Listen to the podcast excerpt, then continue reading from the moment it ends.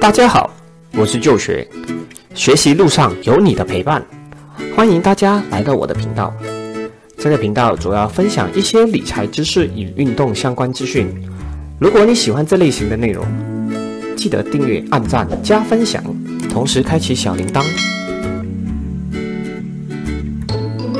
你觉得什么方式赚钱最快？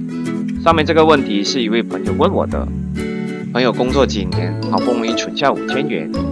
想找方法增加自己的资金，准备买房的头期存款，但是他觉得靠薪水存钱太慢了，而买房的头期需要五万元，从五千到五万，他需要在几个月内获得这笔钱。想说趁着疫情期间房价没有上升，还有一点降价的时期，赶快购买。但是实际上存钱本来就不可能是一天两天，甚至几个月可以完成的事。如果你没有存款，也绝对不是一两天或者一两年造成的。我的这位朋友每个月只能存两百元，也没有什么专长或技能帮他增加收入来源。想要突然获得买房头期，那只能期待中马票了。事情到了这里，我想大家应该都不会太陌生，生活中多少都会遇到这样的事情和烦恼。如果现在发现钱不够用，遇到最好的投资项目没钱投资，要买房头期不够。那应该要审视一下过去几年，你该出国玩的、该买的衣服、包包，是不是没有少过呢？而该学习的理财规划、增加收入，也从来没有提过。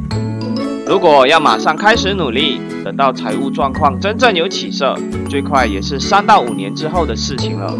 前提是你还必须纪立原名，按部就班，坚持三到五年，期间还不能发生什么大事，急需用到大笔开销的。否则可能会影响到接下来的存钱计划。到这里，我想表达的是，钱不够用，绝对是两三年前就知道的事情。甚至可以说，这些钱该不该花，是你一开始工作拿薪水就该知道的。没去规划好，可能是没人告诉你，或者自己不愿意去面对。以一般打工族三到五千的薪水，其实也就刚好足够过生活而已。想要退休后不工作也有钱花，真的需要提早做出一些准备，并且好好规划自己的退休计划。当然，你也可以继续装作不知道，直到需要面对的那一天，看看自己的存款能否应付得了。不止如此，三到五年后，你真的能存到钱吗？计划后真的能够执行到位吗？钱不够时，多数人想到的第一个方法就是靠中马票，所以大多数人始终存不到钱。就更别谈开始投资了。今天我们一起来了解一下，为什么打工族始终存不到钱。其实，如果仔细计算，我们的人生在有些时间点就是会需要花大钱。如果家境一般的话，其实这些开销对于我们打工族来说是会掏空积蓄的。现在我们简单来看看都有哪些需要花大钱的开销。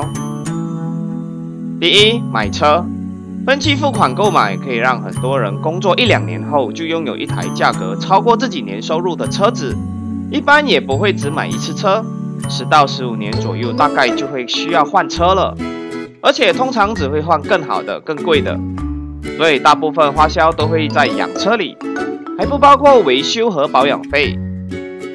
第二，人生大事，一生人一次的人生大事，婚纱、酒席、摄影、度蜜月等。前前后后五万已经很省了，不少人几乎将所有存款花掉，甚至还需要透支借贷。第三，买房子，很多年轻人都想拥有自己的房子，除非你的父母有留给你，不然很多人还是会选择自己买一间。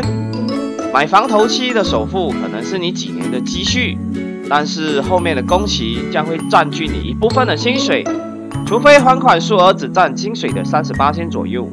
不然势必对生活开销造成一定的影响。第四，退休。想象一下，如果退休时没有存款，或者不得已的情况下被迫提早退休，贷款还没还完，你敢只靠公积金过生活吗？二零二零年疫情来袭，影响了很多人的工作和生意，政府发放了救济金，也只能应付燃眉之急。因此，政府破天荒地打开了我们的 EPF 户口。让突然失去收入的群体可以提早拿一些退休金来使用。如果去年到今年你没有在政府开放提领公积金期间提过款，可能你的退休金还是足够的，退休后保险等生活开销还是需要继续缴付。没钱的话怎么办？也许现在的你可以存一点钱就出国旅游，但后面还有一些消费还没发生呢。看到这里，我想鼓励视频前的朋友们提早计划自己的退休生活，规划五到十年后的存款计划，或者想要其他的收入，也可以规划和准备开始副业，同时也可以提升技能，为自己增值。好了，视频就到这里了。喜欢这集内容的朋友们，记得订阅、按赞、加分享。我们下集再见。